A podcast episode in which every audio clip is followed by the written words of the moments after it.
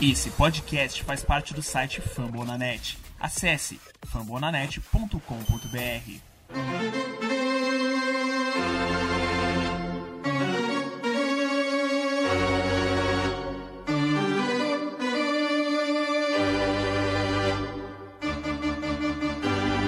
It's time for Dodger Baseball.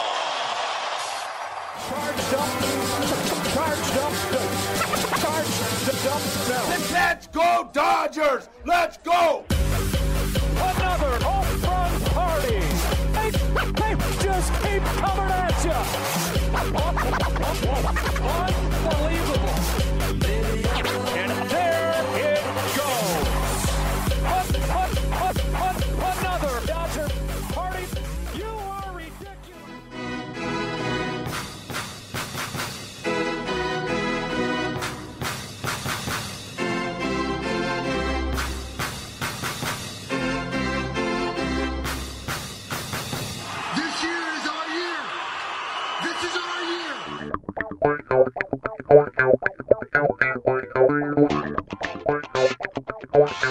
E aí, Dodgers Nation, tudo bem? Como é que vocês estão? A partir de agora está começando o meu, o seu, o nosso Dodgers Cast Baseball, o podcast em português para falar das coisas do campeão Los Angeles Dodgers. Episódio de número 41 para falar também do nosso eterno 42. Coincidências do nosso Dodgers Cast. Eu sou o Thiago Cordeiro. Segue a gente lá no arroba Cast Dodgers, o nosso perfil do podcast no Twitter. E não estou sozinho. Pelo contrário, depois de duas vassouradas seguidas e tendo a melhor campanha da MLB Casa cheia aqui. Guideluca, arroba Guideluca e o Fernando Franca, o arroba Dodgers da Massa.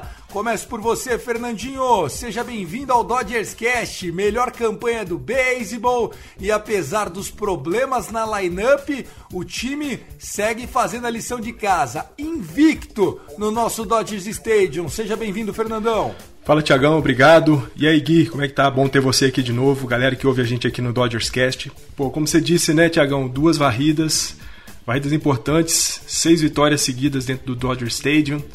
Uma série legal contra os Nationals, uma série muito boa contra os Rockies, apesar de o último jogo ter sido um tanto quanto pavoroso para mim.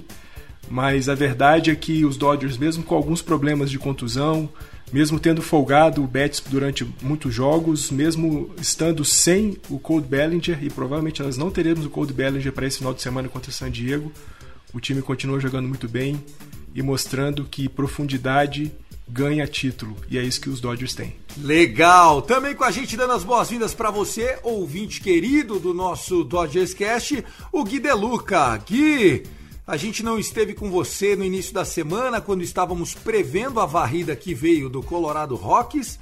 É, obviamente que a gente esperava vencer o Colorado Rockies, mas alguns números que fazem me crer que o Rockies é o nosso grande freguês.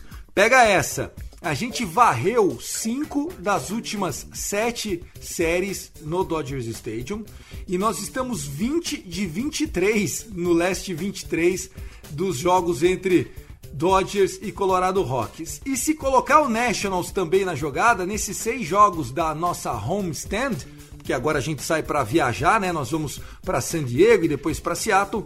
Nós ganhamos no placar agregado de 31 a 12.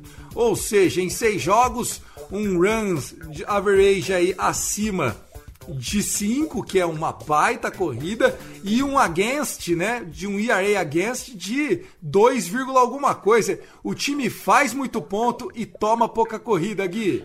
Fala galera do Dodgers Cast, tudo certo com vocês? Fala Tiagão. Cara, melhor jeito de começar, né? Depois de um tempo fora, tô voltando aí igual Mookie Betts, né? Ficou fora e voltou. Só joga na boa. Só, joga na boa. Olha só onde joga. Exatamente. Não tava aqui na previsão do jogo dos Rockies, mas mentalmente, enquanto escutava vocês, eu fiz a, eu, eu imaginei que viria a varrida. Os caras são nosso freguês. é, desde aquela disputa final para ver quem iria para os playoffs como campeão ou como wild card, os caras só tomaram na cabeça da gente. Então é, é muita alegria e cara, daqui pra frente, com um time descansado, mostrando como o Fernandão falou que temos essa profundidade, eu só tenho coisas boas a esperar. Eu também. E você é o nosso convidado. Nós vamos falar no primeiro bloco do Jack Robinson Day e da série contra o Rocks, que tem relação da série contra o Padres, né? Alguns jogadores que foram retirados da lineup na última hora, muitos jogadores poupados. O time teve que chamar jogadores aí pro nosso Texas Squad, né? Nós teremos Kleiber Ruiz em breve jogando um joguinho aqui, joguinho ali para alegria da torcida, né? Esse switch hitter maravilhoso, top prospect da nossa Farm System. Então, vem com a gente porque falar de San Diego Padres também estará até o final do episódio. Vem!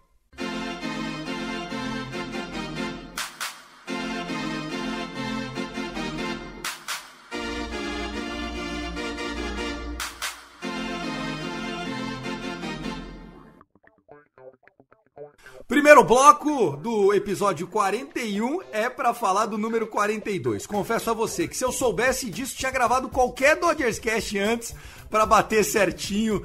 Acabou que foi quase, mas olha, fica o convite para você. Nós fizemos o Dodgers Cast 5 em abril do ano passado, justamente para falar da lenda Jack Robinson né? Na época a gente estava de quarentena, eu tinha que inventar um monte de pauta, então se você quiser ouvir, é um formato diferente, sou eu sozinho, mas tá aqui, tá lá no Spotify, tá no nosso site do Fambunanet, entra na página do Dodgers Cash, arrasta para baixo. O número 5 é sobre a lenda Jack Robinson. E não é uma lenda qualquer. Ele não é apenas o primeiro negro da história do beisebol, o que não tem nada de apenas nisso, né? Ser o primeiro negro da história do beisebol. Ele é basicamente o primeiro negro a entrar na alta sociedade norte-americana. Ele era o primeiro negro a entrar numa sala e ser aplaudido de pé por todos os brancos que estavam ali. Então, é, ele quebrou muita barreira. Se hoje a sociedade mundial é, tem um pouco menos de, de problemas, né? Enfim, de racismo, é porque Jack Robinson conseguiu desatar muitos nós, não só dentro de campo. Gui, começar com você. Tivemos no dia 15, né? Ontem, a gente está gravando isso na sexta-feira, dia 16. O Jack Robinson Day, a liga inteira usando o 42. Mas mais do que isso, o que, que significa o Jack Robinson no seu coração de quem já teve lá em Los Angeles? Cara, para mim é muito orgulho. É, é, muito orgulho ser torcedor dos Dodgers, é, tendo esse passado no nosso no clube, né? Uh, como você disse, uma quebra de barreiras não só esportiva, como social, numa época de segregação, numa época onde é, os negros eram colocados completamente a par da sociedade. Ele mostra para uma, uma sociedade crescente americana que é, é, era possível sonhar, era possível lutar, era possível vencer né? E o peito que ele teve para passar por cima de tudo, para passar por cima de todas as dificuldades, todos os, os preconceitos nas cidades mais racistas dos Estados Unidos, nos estados mais racistas, é, só mostra, só valoriza né, a figura do Jack Robinson. E o número 42 é um número que pessoalmente me emociona muito. Para mim é uma. Eu tenho também, por, como a galera sabe, eu também sou da área do cinema, então eu acabo ligando uh, também a história do Jack Robinson ao filme do Jack Robinson com o Chadwick Boseman. Que depois da morte dele ficou ainda mais especial, né? Ficou ainda, ainda mais especial, que depois, ano, que depois que nos deixou ano passado, é, é um filme, cara, que eu preciso assistir todo mês, eu choro, eu, eu Cara, é um negócio que me toca bastante, assim, é uma história muito completa. É uma história muito completa que foi é, representada pelo único cara que podia representar por tudo, sabe? É uma coisa de destino, assim, é um negócio muito, muito tocante, muito especial mesmo. Legal. E não bastasse o Jack Robinson ser o primeiro negro, ele era bom pra cacete, né? Então, o fato dele ser tão bom deu crédito para que outros times também falassem: opa, também vou pegar um criolo, né? Um, enfim, o termo da época que eles traziam, né? Por quê? Porque aquele homem lá roubava até home plate em World Series, Hook of the Year, MVP, Silver Slugger. 340 já em uma temporada. O homem era uma máquina, uma besta enjaulada com ódio e que vencia, viu, Fernandão? Pô, Tiagão, e como vencia, né? Jack Robinson, que sempre foi um atleta é, fora do comum, né? Quando em UCLA era um jogador, era um atleta de quatro esportes, né? Atletismo, futebol americano, basquete, beisebol. Um cara que nunca se insubordinou por conta da questão do racismo, né? Quando ele serviu ao exército americano numa certa ocasião, ele entrou no ônibus e o motorista do ônibus mandou que ele fosse para o fundo do, do, ônibus porque lá é que era o lugar dos negros e ele se insubordinou, disse que não, que ele continuaria no lugar onde ele estava, porque ele era uma pessoa como qualquer outra e isso rendeu para ele um pequeno processo dentro do exército, mas que depois ele acabou se livrando. Ainda nas Negro Leagues, né, quando ele jogava no Kansas City Monarchs, que foi o time que ele jogou nas Negro Leagues, ele reivindicava poder frequentar os mesmos hotéis e os mesmos restaurantes em que os companheiros brancos dele, do time do Monarchs, frequentavam e ele nunca foi um cara de virar as costas, né? E muito importante a primeira temporada dele em 47, né, quando ele aparece na MLB, 15 de abril de 47 é o primeiro jogo dele. Mas o jogo contra o Philadelphia Phillies, na Filadélfia, o manager dos Phillies, o Ben Chapman, durante o jogo faz uma série de ofensas raciais a ele e ele por algumas vezes tenta reagir com violência, mas ele mantém a cabeça no lugar, sabe que qualquer tipo de atitude é, fora dos padrões aceitáveis poderia render para ele problemas muito grandes e também para outros jogadores negros que viessem depois dele. Então, um cara que sempre soube lidar com isso, sempre soube lidar com muita inteligência, mas também com muita bravura, foi uma figura essencial, essencial para o, o beisebol, essencial para os Dodgers. Foi campeão, o único título que o Brooklyn Dodgers tem no Brooklyn em 55 foi vencido com, com, com Jack Robinson. Foi o líder de roubo de base em 47 e 49. É assim, é um, um jogador fenomenal. Para além de toda essa história social e política que ele tem, que ele depois encampou maravilhosamente bem depois da sua aposentadoria Dentro de campo, o Jack Robinson é fenomenal. E aquela cena. E dizem que ele só não tem mais World Series porque. É, o, contra o Yankees em World Series, a nossa zona do strike ficava uma caixinha de fósforo assim. Os caras não davam strike nunca pra nós. Passaram a mão no Dodgers, cansaram de passar a mão no Dodgers. É, ô, ô, Gui, você que já teve a experiência de estádio, conta um pouquinho da memória, né? É, do, do que, que tem lá em Chaves Ravine. Cara, tem tudo, tudo que você pode imaginar. tem é, a jersey do, do, do, Jack Robinson, tem exposta na loja, a jersey suja 42, aquela surrada, sabe? Emocionante ver. Os prêmios que ele ganhou estão todos lá expostos na. Os jogadores, assim, galera, tem, tem um um corredor que os jogadores precisam passar para entrar no vestiário. Eles entram, quando eles entram da, do estacionamento, eles já têm que passar, eles passam do lado da loja, que já tem uma estátua do Jack Robinson, já tem o número 42 gigantesco. Aí eles entram por um túnel e eles passam por um corredor é, bem bem sofisticado, digamos assim, que do, dos lados, os dois lados tem uma vitrine, tem, tem várias vitrines com todos os prêmios dos jogadores. Então tem prêmio do, do Kershaw, tem prêmio do Seager, tem prêmio do Bellinger, tem um monte de prêmio. E tem lá também uh, uma parte só pro Jack Robinson, só dos prêmios dele, do Rookie of the Year, do MVP, título, camiseta, uh, uh, as coisas aposentadas, chuteira, um pôster gigantesco. Cara, é surreal, assim. É, é uma. E os jogadores são obrigados a passar por esse corredor para chegar no vestiário. Então, os jogadores todos os dias eles são lembrados que se eles quiserem, eles podem é, é, chegar num estágio, obviamente não não o mesmo, né? Mas eles podem entrar para a história também do, dos Dodgers e do beisebol, assim como Jack Robinson. É um negócio especial, surreal, é, é um negócio que arrepia de falar, de lembrar, e é uma experiência que eu, que eu diria para todo mundo ter. Demais! Eu acho que você falando, eu, eu me imaginei, eu não conheço ainda o Dodger Stadium, espero conhecer, né? É uma da, das missões que eu tenho mas ouvindo o Gui falar, é, toca ainda mais o respeito que o Dodgers dá ao seu passado, né, Fernandão? O Gui falando, eu fiquei emocionado aqui. Me, me, vejo também caminhando por esse, por esse corredor, por esse passo aí até chegar no vestiário.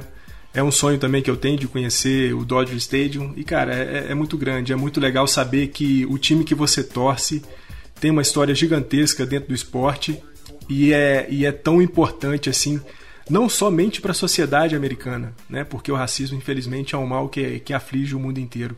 E saber que uma figura como Jack Robinson, que influenciou a sociedade americana, também influencia o mundo inteiro e todos aqueles que conhecem a sua história. Sensacional. Então fica o convite se você quer ouvir o nosso especial sobre o Jack Robinson, ouve lá o Dodgers Cast número 5, da gente falando dessa lenda, o 42, todo dia 15 de abril, a MLB reverencia de maneira justa e correta um dos maiores ícones da história do esporte, não só do beisebol. Bom, vamos lá, ainda no primeiro bloco, quero falar de Colorado Rocks. Freguês tem sempre a razão. Mandar um beijo para Ana Figueiredo, essa daí já tinha avisado que ia ser um passeio, né? Acho que ela previu duas ou três vitórias, já ganhou uma, já tá no lucro já, né, Fernandão? Tá muito no lucro. Um beijão pra Ana também, que tá comigo lá no Tailgate Sony. Muito bom ter ela, fantástica. Eu tinha falado de 15 a 4, né, contra os Rockies, mas estou começando a reconsiderar porque, pô, como você e o Gui disseram, o time dos Rockies é bem fraquinho e a chance de que nas próximas, nossos próximos encontros com eles a gente tenha varridas seguidas é, é, é bem provável. É, é, muito bom, é muito bom você ter um adversário desse, porque são vitórias importantes que você acaba conquistando. Mas também é muito bom para a gente poder ver que o Dodgers é realmente superior a, se não todos os times, a boa parte dos times da liga, porque o, o time é muito forte e, e, se sobrepõe aos outros. É, você falou né, da, da, quantidade de corridas que a gente está anotando. Os Dodgers têm vencido, em média, os seus adversários, superando eles em quase três corridas. O time dos Mets não marca três corridas por jogo. Isso mostra o quanto que o Dodgers é forte. É, e eu acho que o jogo contra o Colorado Rockies de ontem, o jogo 3 da série, foi uma virada, né? 7 a 6 O Max Muncy chamou a responsa ali, achou um home run de três corridas. Aliás, tivemos dois home runs de três corridas, que foi um do Justin Turner. A gente pode até parar para falar dele especificamente na série contra o San Diego, mas enfim, é, foi 7 a 5 boa, bem lembrado aqui. No meu ponto, o, o, queridíssimo Gui me corrigiu. 7 a 5 não 7 a 6 né? Foi 6 a 5 a virada e depois mais uma, uma corrida que a gente anotou. Muito bem lembrado. Mas assim, é, mostrou que esse ano, Fernandão, o Dodgers está com mais elenco de arremessadores do que rebatedores. Por quê? Ontem nós tivemos Corey Bellinger que já estava fora, o Mookie Betts e o Seager poupados, o Gavin Lux sentiu um desconfortinho na mão, como ele está jogando todo dia, não teve day off, a gente acha que não é nada mais sério, mas enfim, é um titular absoluto desse time. E aí a gente jogou com Riley, Rios improvisado, uh, enfim, o nosso mentirinha Zack McKinstry, perninha curta, dropando umas bolas na frente dele de novo. Uh, Fernandão, eu acho que assim, de arremesso nós tá bem. Agora, tá, tá meio curtinho esse elenco. Pelo menos a gente parecia ser um pouco mais deep, mais fundo nos anos anteriores, ou eu tô muito exigente para um time 11-2? Tiagão, eu acho que faz algum sentido o que você falou, mas ao mesmo tempo a gente tem que lembrar, né? Dodger já poupou todos os seus jogadores nesse início aí de temporada, né? São 13 jogos. Nenhum jogador dos Dodgers fez todos os jogos, nenhum. Todo mundo em algum momento é, foi poupado, seja né, no caso do Bellinger por conta de contusão, já estava lá na, na injury list. O Betts ficou afastado realmente para recuperar um pouco as costas, acabou não indo para a injury list mas ficou folgando. Justin Turner já folgou. Seager ontem não jogou, né? O Max Muncy foi jogar de segunda base. O Luck saiu em cima da hora, acabou sendo é, cortado em cima da hora. Eu acho que sim, a gente tem, a gente tem muito mais profundidade no, no, no montinho. Né? A gente já teve jogos fechados nessa temporada por Nebel, por Jensen e ontem o último jogo da série contra os Rockies, nós tivemos David Price fazendo o primeiro save da sua carreira em temporada regular. Então isso mostra que a profundidade é grande e o Dave Roberts vai poder manobrar muito bem esse montinho, seja no bullpen, seja na rotação. Uma coisa que tem me agradado bastante é que a rotação tem sido um pouco mais longeva nos seus jogos. A gente tem visto o Bauer fazer sete entradas, a gente tem visto o Buehler fazer seis entradas, o, o, Kershaw fazendo seis e sete entradas. Tivemos sim um jogo mais curto para o May, né? O May no segundo jogo da, da, da série contra os Rockies acabou chegando a cinco entradas, mas esse, essa não tem sido a realidade da nossa rotação. Nossa rotação tem ido fundo nos jogos, fazendo de seis a sete entradas, isso é muito legal. Mas é bem verdade que a gente jogou a última partida com a nossa Triple A, né? Rayleigh estava lá, o McKinstry, e o McKinstry é um cara que tem compensado os seus problemas defensivos no outfield. Ah, mas não dá, né? Você é Hulk, você é Hulk, aí você impressiona porque você é ruim na defesa, mas bom no ataque. É, não, sem dúvida, sem dúvida não dá. É... Eu tô achando que ele precisa te trocar calça. Ô, ô Gui, ele tá jogando de calça jeans? O que tá acontecendo? A calça jeans dele tá molhada. Não é só calça jeans, é calça jeans molhada. Ele dá uma lavada antes de entrar em campo, aí ele vai lá pro outfield e tem dificuldade de correr. Mas, cara, é, na real, eu, eu acho que tem um pouquinho de exigência para um time que tá 11 2. É, eu acho que nitidamente o Doc tá jogando é, muito suave, muito tranquilo.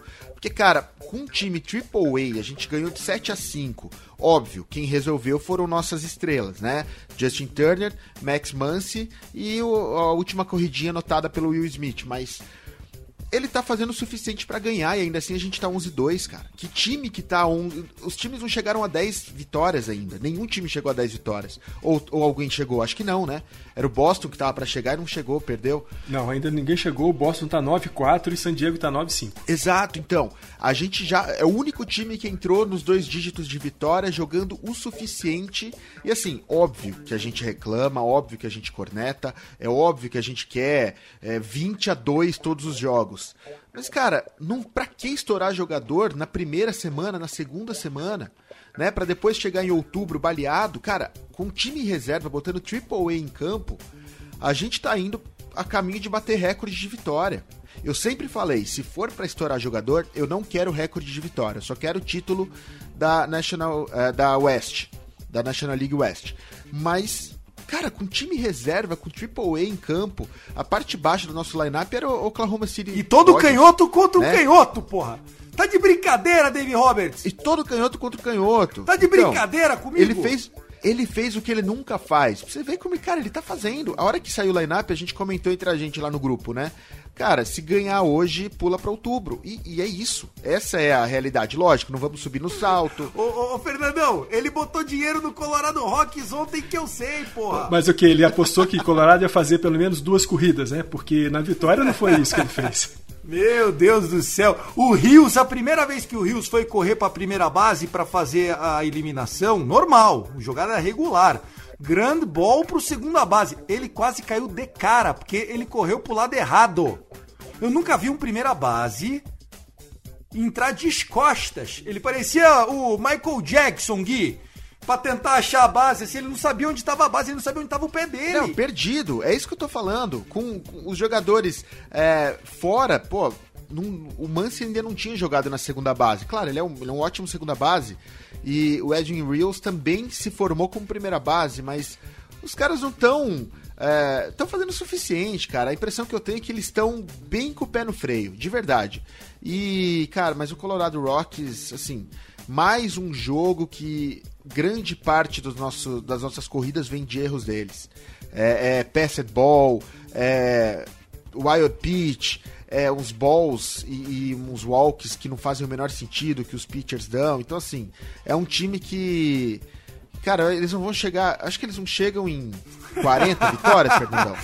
Ah, eu não sei não, viu? Porque o Arizona tá pregando Nationals, o Giants tá acertadinho.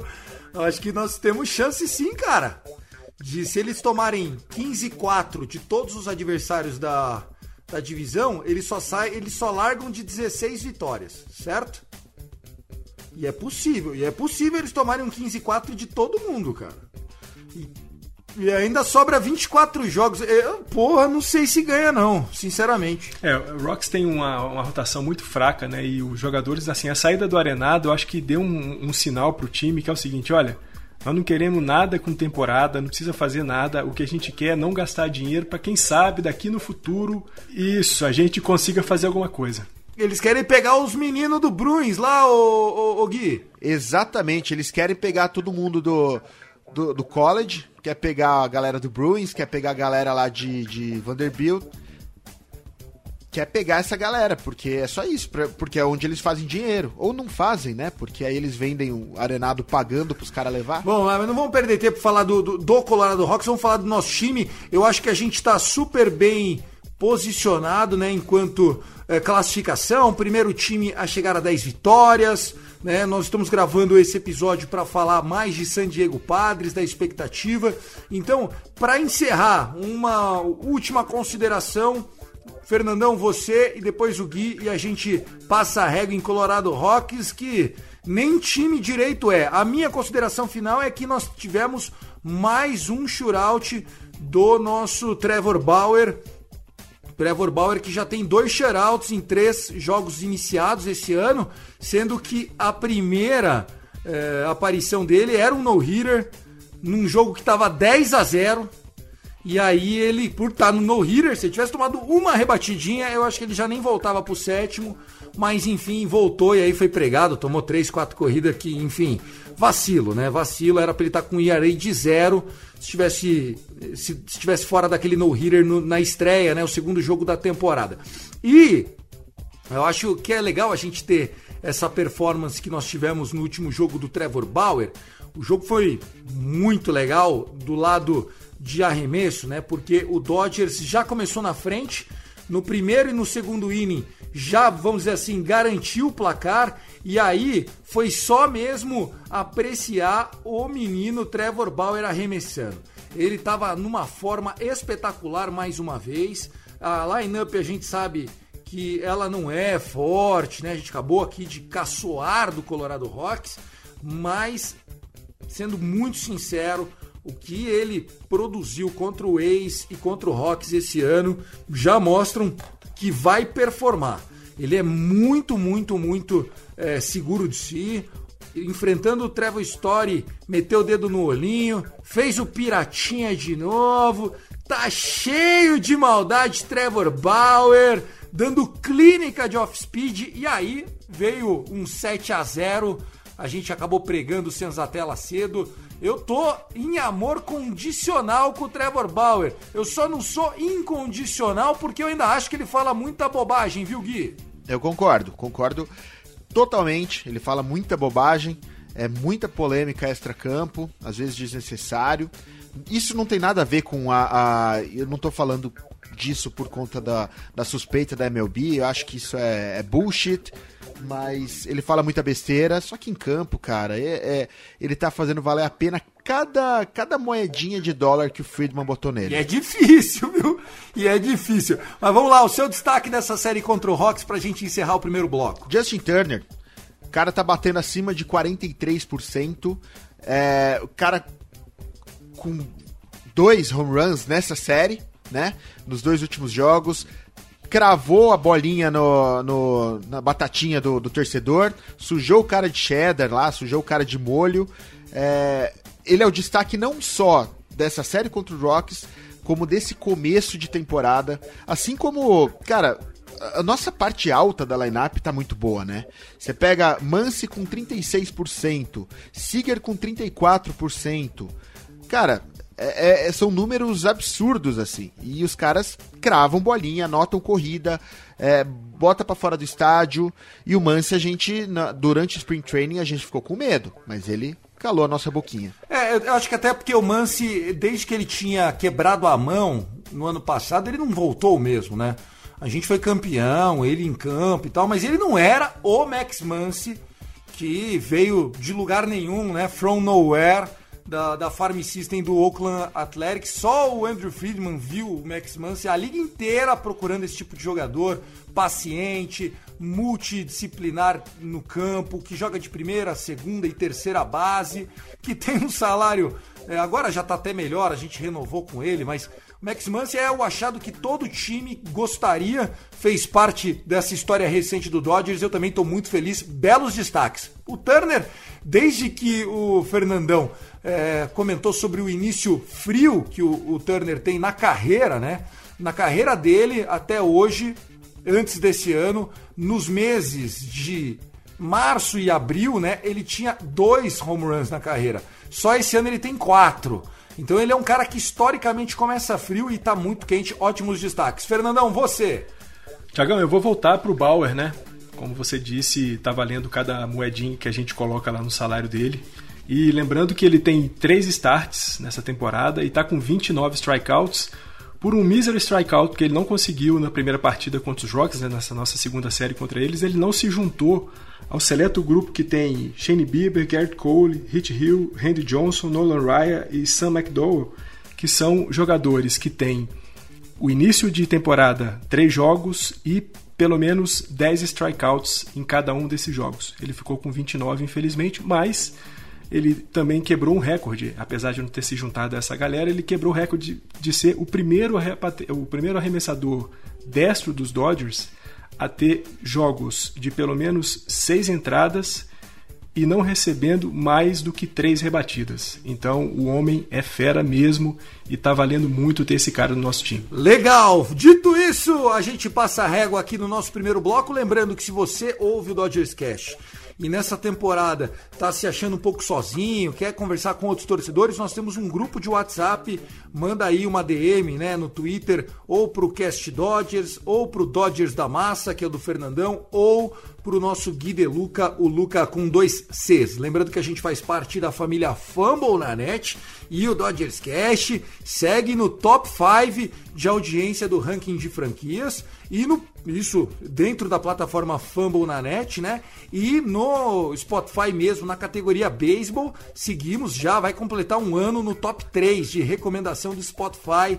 Então, produto de qualidade, obrigado a você pelo carinho e compartilhe com seus amigos. Se o cara não tem time para torcer, meu amigo, já torce pro Dodgers, porque não vai sofrer. É manteiguinha no pão. Vamos que vamos. A gente tem história, a gente tem presente, a gente tem futuro, a gente tem tudo. Exatamente. A gente tem dinheiro. Porque às vezes o cara é igual o Fernandão, vascaíno, puta, vive sofrendo igual eu. Eu, Santista, puta, quebrado, FIFA não deixa contratar. Torce pro Dodgers, meu, minimiza pra cacete as coisas. Ou faz igual o Gui Deluca, né? Cara de dinheiro é outras coisas. Dona Leila e o Parmeira. Falando de Vasco, um beijão para todos os flamenguistas aí que estão ouvindo a gente. Vai, fala, fala a sua então, Gui. Manda um chupa pro defesa. Ops, é, não foi isso que aconteceu. Opa, não, eu, eu, tenho que ficar quieto. É, beleza, vambora, solta órgão.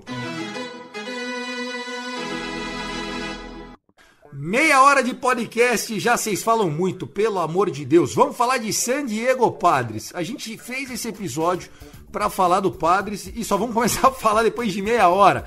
É muito assunto para falar do Dodgers. Então agora a gente vai ter, sei lá, 15, 20 minutos. Vamos tentar ser um pouco prático. David Roberts tem poupado todo mundo até agora, na minha opinião, com um sentimento claro. Nós vamos vencer a série em San Diego. Eu acho que o David Roberts fala isso todo dia pros caras. Meu amigo, nós estamos revezando aqui, mas sexta-feira é Copa do Mundo, amigo. O que, que, você acha, Gui? Eu acho que é exatamente esse o sentimento dos dois lados, né? É, o, o, Dodgers, junto com o Kansas City Royals, são os dois únicos times que ainda não perderam nenhuma série no ano. Eu acho que o Dave Roberts quer manter essa escrita por um bom tempo ainda e não quer dar o gostinho para os padres de perder, porque os caras comemoraram vitória até no Spring Training. O Dave Roberts com certeza não quer dar esse gostinho nessa primeira, primeira disputa da temporada regular. E do lado dos padres também, né? Porque os caras ativaram Tatis para hoje. Os caras, com certeza, cara, não me surpreenderia se o Tatis fosse pro jogo esse final de semana, com todo o medo que ele vai ter de, de girar, né? Mas e depois volta para para IEL porque cara, ele só vai voltar para pegar a gente. É, e lembrando que hoje, sexta-feira, né, o dia que esse episódio está entrando no ar, dia 16, teremos Walker Birler no montinho, Birler Day Off na área, Fer. É isso, Tiagão. Enfrentando um arremessador canhoto, né? O Ryan Withers, um moleque jovem aí da chegada do, no, nos padres. É um cara que não é de rotação, ele não tem nenhum jogo começado nessa temporada, ele tem três partidas é, feitas, mas nenhuma delas como starter. Tem também o bom ERA, é uma maquininha de, de strikeout. Em seis innings ele já conseguiu sete strikeouts, que quer dizer que é mais de um por, por entrada que ele arremessa. Mas é, a gente sabe, né? Buehler, a gente vem falando isso desde lá do Spring Training. Buehler gosta de jogo grande, gosta de jogo pegado, jogo nervoso, jogo que tem provocação. E é indubitável que essa série contra os padres nós vamos ter tudo isso: nervosismo, provocação e jogo grande, porque sem dúvida nenhuma esses são os dois melhores times da MLB. A, a divisão oeste da Liga Nacional domina toda a liga, exceto pelo penetra Boston Red Sox, que tem a terceira melhor campanha da liga, a primeira dos Dodgers, a segunda do San Francisco Giants e a quarta é do San Diego Padres. Ou seja, a gente vai ter faísca voando nesses três jogos no final de semana. É, o que você é, aborda é bem interessante para mim, porque eu vejo uh, o Padres com aquela, vamos dizer assim, com aquela impressão de que a gente não pode é, baixar a guarda para esses caras, né? Eles se sentem pressionados, né? O, o Dodgers não chega a 100% fisicamente e eles também não, né? Eles estão sem de Nelson Lamé, né? Já desde o início da temporada. É, o Blake Snell não alegou que sentiu nada, inclusive está confirmado para a série, mas a última é, a abertura de jogo dele foi péssima. Hoje eu acho que eles estão tentando algo meio tricky. Eu acho que esse Ryan Weathers vai no máximo até três, quatro entradas. Não sei se eles estão programando. Seria uma espécie de opener. O que, que você acha, Gui? Eu acho que é isso mesmo. Eles vão de bullpen. É, eles têm grandes jogadores de bullpen, né? A farm deles de, de arremessadores é muito boa. Eu acho que eles também vêm nessa, nessa ideia encher de canhoto para fazer nosso, nossa rotação girar em falso. É, nossa rotação não, desculpa, nosso lineup girar em falso. E, e cara, eles vão pro jogo de xadrez, né? Enquanto a pressão tá do lado deles, eles devem estar tá mais pilhados do que nós, porque eu acho que o David Roberts só não quer perder. Os caras não querem só ganhar, os caras querem provocar, os caras querem passar, meter a marra. Então, eu acho que a cabeça é, é, isso que o Fernandão falou. Vai ter faísca com certeza, porque a cabeça dos caras vai chegar pilhada. Ó, só repassando, nós teremos o jogo dessa sexta-feira às 11h10 da noite, horário de Brasília. O jogo de amanhã, sabadão, dia 17, é 10h40 da noite, ou seja, 30 minutos mais cedo. E domingão é às 5h10 da tarde. Então, só para você não perder nenhum troço. Aliás, fazer aqui uma ideia que o Ulisses, é, lá do nosso grupo de WhatsApp, abraço para ele, eu fiz e pô, é muito bom. Se você entrar no seu Google Agenda e procurar calendários na busca, escrever Los Angeles Dodgers e sincronizar com a sua Google Agenda, é incrível, eles mandam um lembrete 10 minutos antes de começar o jogo, claro, se você programar para receber lembrete dessa agenda, né, meu amigo? Isso é para quem usa o Google Agenda. Enfim, achei essa ferramenta fantástica. Hoje, então, nós temos Walker Buehler contra esse Witters, que realmente é um top prospect. No domingo, no sábado, no sábado é jogão clássico, Clayton Kershaw contra a lei do ex, Yu Darvish. Ele vem quente. Uma vitória, nenhuma derrota na temporada, 3-0 de Arei. O nosso Clayton Kershaw que tá 2-1, perdeu no Opening Day e ganhou os dois últimos jogos. Aliás, no último jogo mesmo foi aquele vintage Kershaw, apenas 80 arremessos, né? Não forçou o braço, tá inclusive fazendo apenas aquele descanso padrão de meio de temporada. Eu tô sentindo que o Mark Pryor tá sendo muito assertivo nos pitchers, é, porque o trabalho vem sendo bem feito. Por mais que a gente tenha criticado bastante o bullpen, não existe mágica em bullpen, tá, pessoal? É, obviamente que o Kenley Jensen é, deveria ser mais previsível o que ele vai fazer em campo, né? O grande problema do Kenley Jensen é que ele é imprevisível. Ele pode chegar lá e meter 3K, como fez no jogo 2 da série contra o Rocks, pode chegar lá e espalhar farofa, como fez no jogo contra o Ace muito mais do que um closer deveria fazer. Mas o resto é tudo meio que filhote de Kellen Jensen já por obrigação, porque se fosse bom, era starter. Não sei, eu parto desse princípio. Alguém quer completar? Ah, Tiagão, eu acho que você está muito certo, né? O Mark Pryor tem, fei tem feito um belíssimo trabalho com o nosso bullpen. Haja vista aí a rotação dentro dos, dos próprios closers do time, né? A, a gente teve um, um, um, pequeno problema com dois jogos seguidos do, do Jensen, né? Porque ele fecha um jogo e no jogo seguinte, quando ele vai fechar, que é aquele da última, a última partida contra os Ex, ele espalha a farofa, tem o blow save, depois a gente vai para entradas extras e acaba perdendo nas entradas extras com o Jimmy Nelson. Mas como eu disse lá no comecinho, né? A gente já teve o Jensen fechando, ele está com três saves. A gente tem o Knebel fechando com dois saves e tem o Price que fechou ontem seu primeiro jogo na carreira, né, com um save. Eu acho que isso mostra que o, o, o Pryor tem sabido mexer muito bem, tanto com os caras que vão fazer a alavanca, né, dali da sétima, oitava para nona entrada, quanto os caras que jogam de fato na nona entrada, que são os closers. É, o trabalho tem sido muito bom.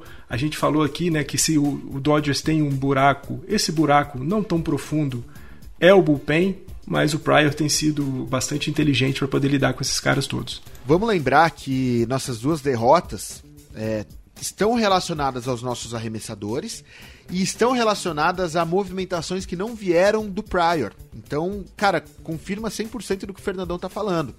Aquela tirada do, do Vitor Gonzalez, que entrou, fez dois arremessos, eliminou com o pé nas costas e saiu para entrar o Jensen, cara, aquilo lá não foi Mark Pryor, aquilo lá foi Dave Roberts.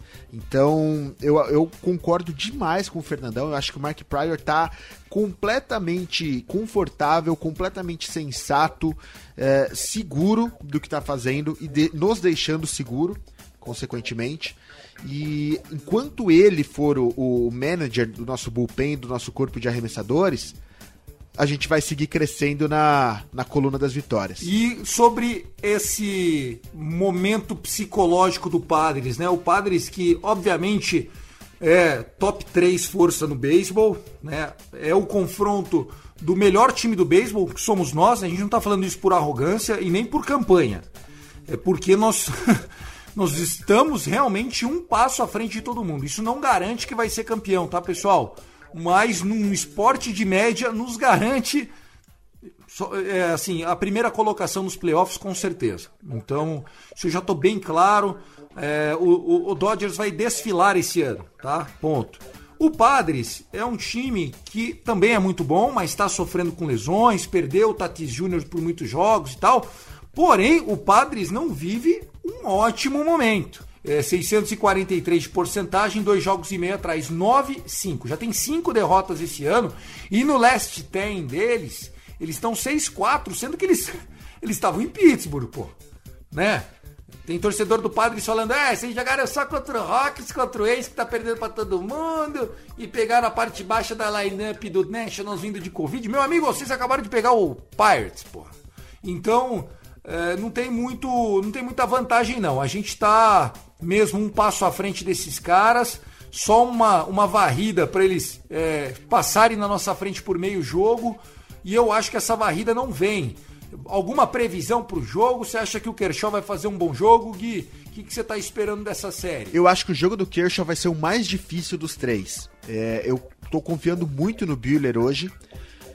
O Bauer, eu tô igual vocês, eu tô apaixonado. Eu não consigo criticar Trevor Bauer em campo.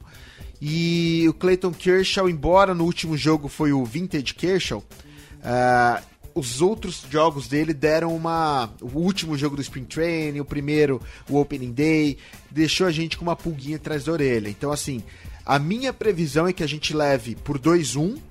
Eu não acho que vai ter varrida nossa.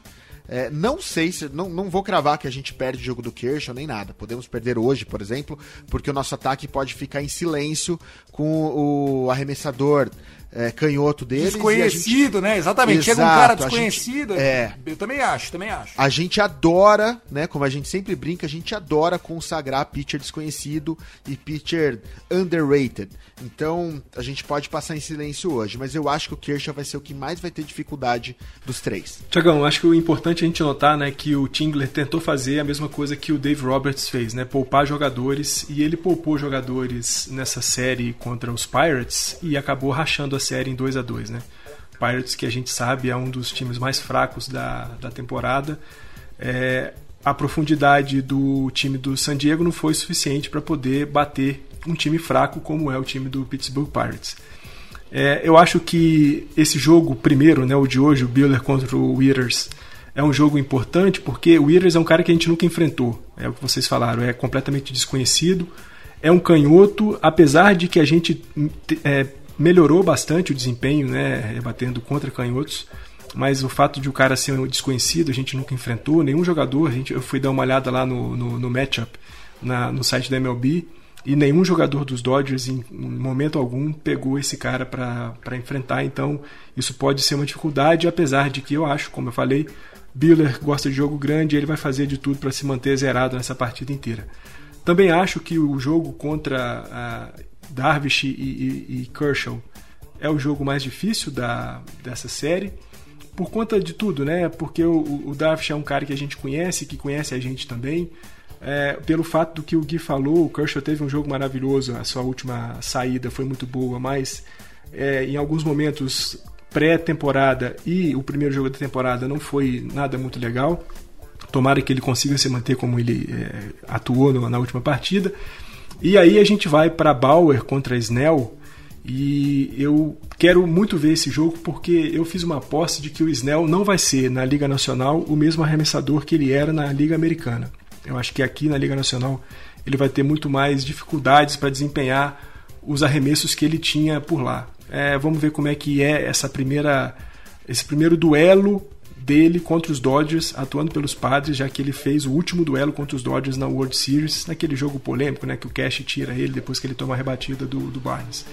Duas coisas é, importantes de se falar do clima psicológico, né, do clima tenso dessa, dessa série.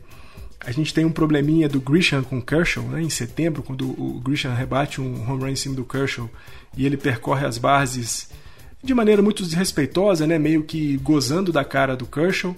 A gente depois vai para os playoffs e aí a gente tem aquele jogo maravilhoso né, que o Bruce Dargaterol elimina o, o, jogador dos padres e aí joga a luva no chão, joga o boné na direção do, do dugout dos padres. Começa uma discussão muito grande. O Grisham atira uma bola no dugout dos Dodgers então, esse clima é o clima que eu acho que a gente vai ver nesses três jogos da série contra os Padres. E para finalizar, a gente tem um duelo muito particular, né, que é o duelo Bauer e Manny Machado. Manny Machado que está 10 de 17 contra o Bauer na carreira. Desses, é, dessas 10 rebatidas, quatro delas foram home runs e o Bauer cedeu também quatro walks para o Machado. É um duelo muito legal de a gente ver no domingo. É, o, o Bauer lamentou né, que o Machado não tenha jogado contra ele no Spring Training, mas está esperando essa partida com muita ansiedade e vai ser legal talvez ver o Bauer fechando um olho para poder dar um strikeout no Machado no domingo. vai ser muito bom. Será? Será? Eu, eu acho que é, o jogo mais importante para mim dessa série é justamente o jogo contra o Blake Snell. É, eu, sinceramente, sinceramente acho que Uh, o Kevin Cash errou naquela World Series, inegável. Porém, acho que a gente pode fazer muito mais contra o Blake Snell. Então eu tô lambendo os beiços. Domingão, 5 e 10 da tarde, estarei diante ao televisor, porque eu quero ver esse time pregando o Blake Snell. E eu acho que o Dodgers tem a chance, nesse jogo de domingo, não só vencendo, garantir o que a gente pode mostrar para eles em termos de standing, ou seja, se a gente não for varrido, digamos que perdemos hoje, perdemos também no, no sábado, então acho que um, um, um, domingo é um must-win game, a gente vai pegar o jovem time do Seattle Mariners, inclusive que a gente já vai falar dele aqui é, rapidinho. A, a, ideia é essa, é nós tentarmos garantir pelo menos uma vitória. E se fosse para escolher, a vitória que eu queria era contra o Blake Snell. Tiagão, só para complementar, né, vai ser uma série de arremessadores, né? Todos os seis arremessadores envolvidos aí são muito bons. Mesmo o Ryan Withers, que é o mais novo deles, está se desempenhando muito bem nessa temporada.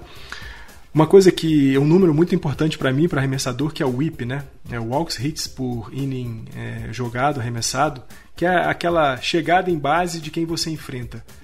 Dodgers tem no Buehler um WHIP de 0.83, no Bauer um whip de 0.60 e com Kershaw um whip de 1.07, que é muito bom, pensando aí que o Blake Snell tem um whip um pouco alto de 1.65.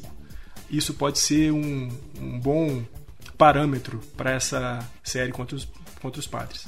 Não, é arremesso de elite, Gui. É de alto nível, né? A gente tá falando de uma série que eu não entendo porque a ESPN não vai transmitir no domingo à noite. Acho uma afronta a tudo que essas duas franquias se esforçaram para colocar à disposição em termos de entretenimento. Tem tudo, né? E não é uma série que foi contemplada. É esse o ponto. Eu ia comentar isso, exatamente isso. Esse jogo não ser Sunday Night Baseball é um absurdo, assim.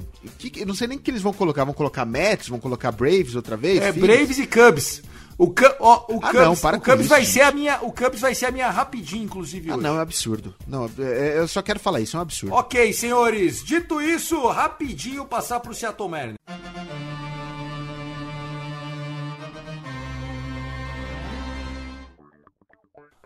Bom, o próximo Dodgers Cast já fica aqui ao vivo e combinado com os dois meninos.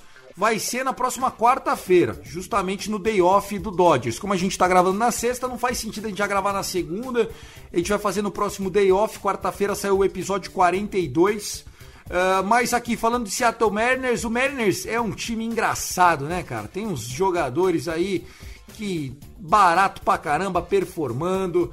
É um time que vence alguns jogos que era previsível que perdesse. E hoje o Seattle Mariners é o líder da divisão oeste da Liga Americana. Quem diria que depois de 12, 13 jogos aí para a grande maioria, o Seattle Mariners estaria à frente do Houston Astros, principalmente, do Oakland Athletics, que era outro favorito para essa divisão e hoje é o último colocado, e também do surpreendente Los Angeles Angels. Todo mundo falou, é, o Angels, Angels, Angels.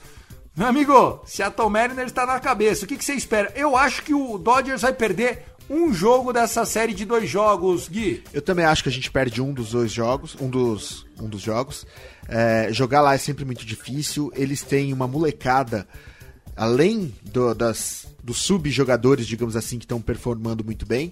Eles têm uma molecada muito forte. Tem uma, uma farm que ainda tá para estrear. Tem o Jared Kalanick, que é, é tá sendo muito esperado, principalmente pelos jogadores de fantasy. E eu, eu também acho que esse time vai ser encardido.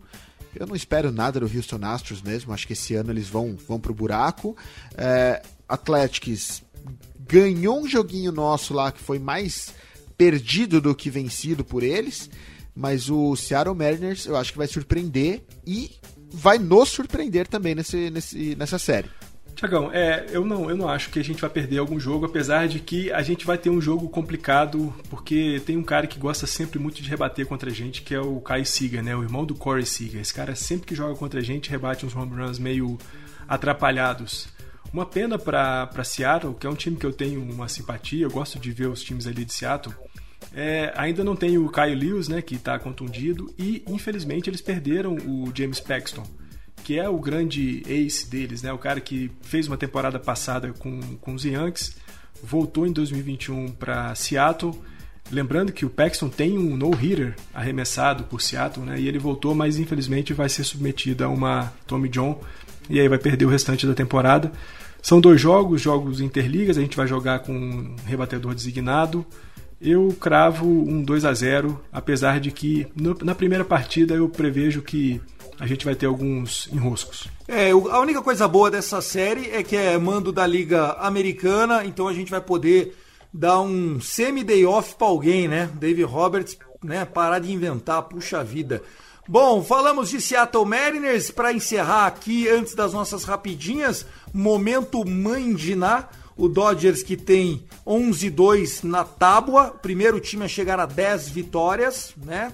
Melhor campanha da MLB de muito, muito longe, né? De dois jogos e meio, inclusive, porque os nossos rivais, Giants e Padres, têm a segunda melhor campanha da, da, da MLB, né? A nossa divisão, que a galera sempre tira sarro, tá mostrando que nós estamos um nível bem legal diante do comparativo das outras ligas. Nos próximos cinco jogos, qual é a nossa a, a nossa previsão 4-1, 3-2, 2-3, 5-0 e como é que a gente vai chegar para gravar o Dodgers Cast na próxima quarta, dia 21, Gui?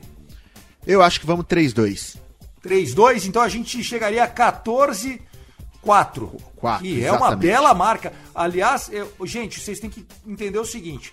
A primeira marca que todo time começa o ano e quer chegar é 10 vitórias. Né? Todo mundo quer chegar nas 10 vitórias, tal. O Dodgers já fez isso. E aí, a segunda marca pra falar que você tá bem é 10 jogos acima do over, do, do, do, do 500 ali, né? Porque daí você já tá em margem de playoff, você tá brigando por wild card ali, você tá, você tá bem. O Dodgers também já fez isso. Você, Fernandão, Tiagão, eu vou esperar as pedradas de quarta-feira e vou com 5 a 0 A gente vai 16-2 quando estiver gravando no dia 21. Olha só. que lindo. Que lindo.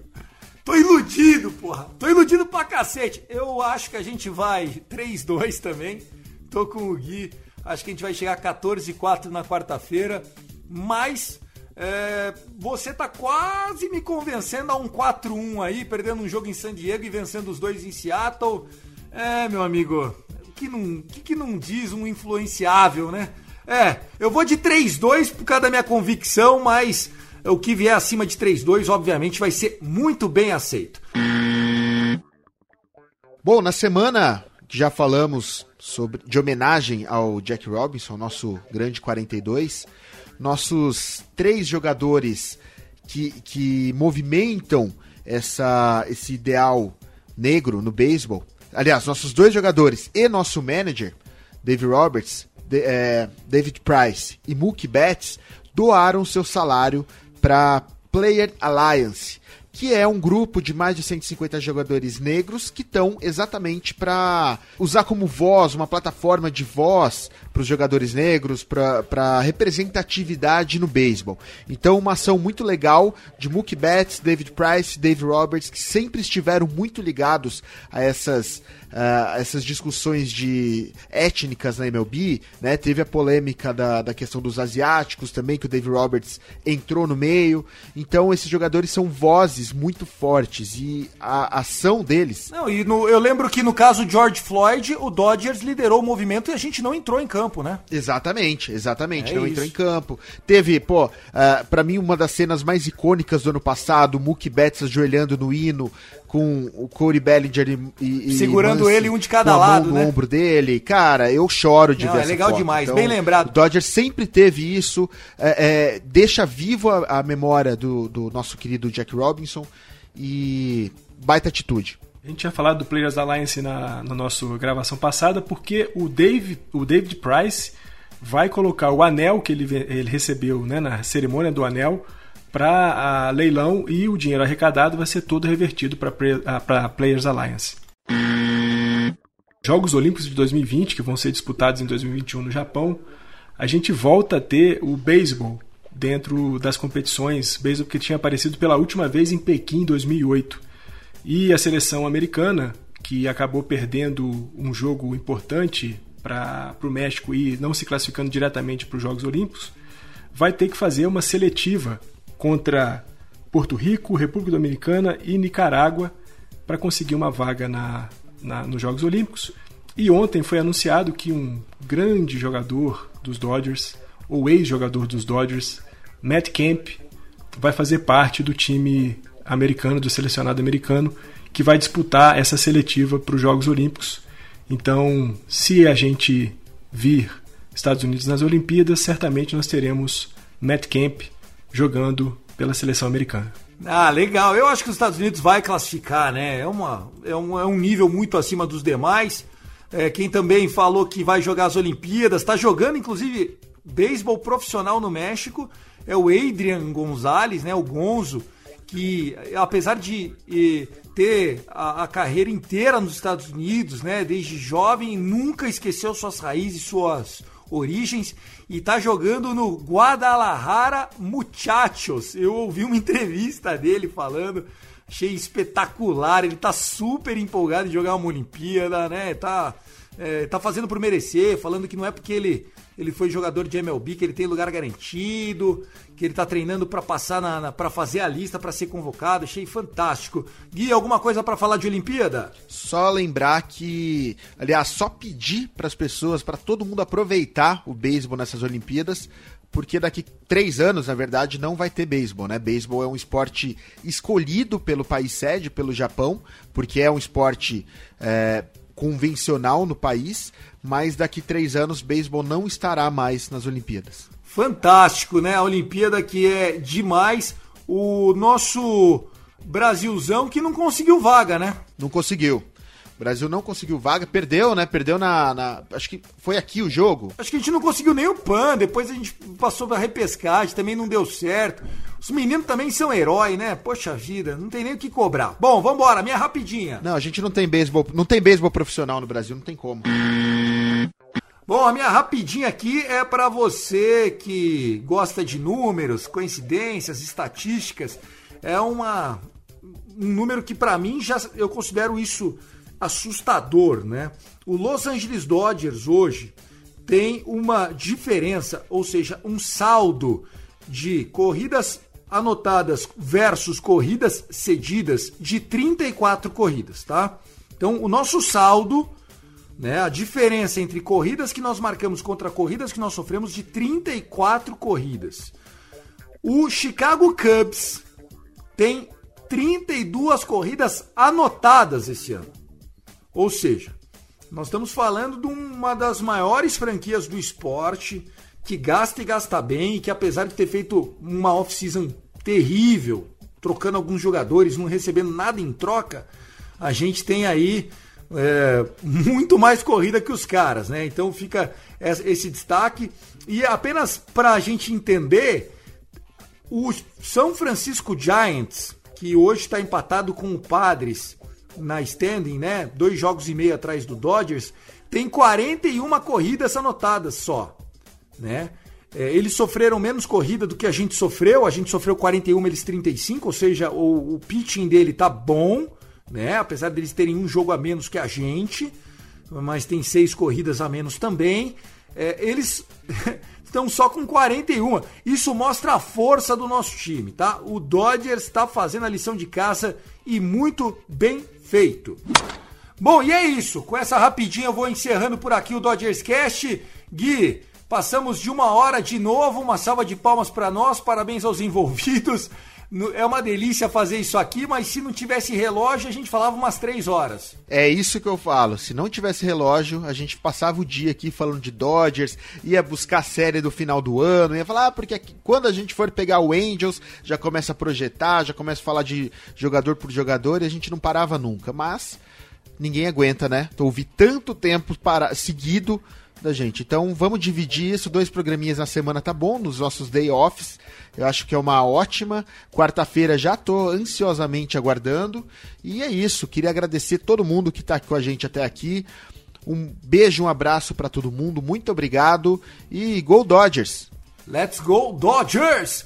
Você, Fernandão, um abraço, obrigado pela companhia, meu querido. Abraço, Tiagão, um abraço, Gui, todo mundo que ouve a gente. É, fazer o convite mais uma vez, né? Não percam essa série contra San Diego, que vai rolar nesse final de semana, começando hoje, na sexta-feira. Tem muita coisa envolvida, tem status envolvido, tem briga envolvida. Não percam, não percam, vai ser muito legal. Let's Go Dodgers. Quarta-feira a gente se vê de novo. Espetacular, gente. Adorei o episódio 41 que fica para conta. Na quarta-feira a gente volta gravando o nosso episódio 42. O Dodgers Cast faz parte da família Fumble na net. E uma informação que chega agora, nesse momento, é que o Tatis Jr. e o Will Myers ainda são dúvida, tá? Então, embora estejam ativos, não é garantia que vão atuar pelo menos nessa sexta-feira e que o Withers, né, o, o, arremessador do jogo de hoje, ele tem na carreira inteira sido sempre o ace dos seus times de minor. Então a ideia é que ele vá para estreia mesmo, né? Não é um jogo de bullpen do San Diego Padres. Tava aqui recebendo informação do nosso querido Marcão, o Med, que é torcedor do Padre, ele falou: Tiagão, o moleque é bom demais. Se não comprometer, vai para quatro ou até cinco entradas Obviamente que o Marcão já respeitando a nossa lineup, sabendo que o menino, mesmo que seja bom demais, a ideia é que ele pelo menos sofra um pouquinho. Porque o que a gente sofreu com o tal do Gomer lá do Rocks, eu não quero hoje não, hein? É contra o Padres, é time incompleto. Ô, ô Dave Roberts, tira esse bando de canhoto do mesmo lado aí, pelo amor de Deus, vamos jogar sério. É isso, pessoal. Um forte abraço, até quarta-feira. I love LA, go Dodgers! I love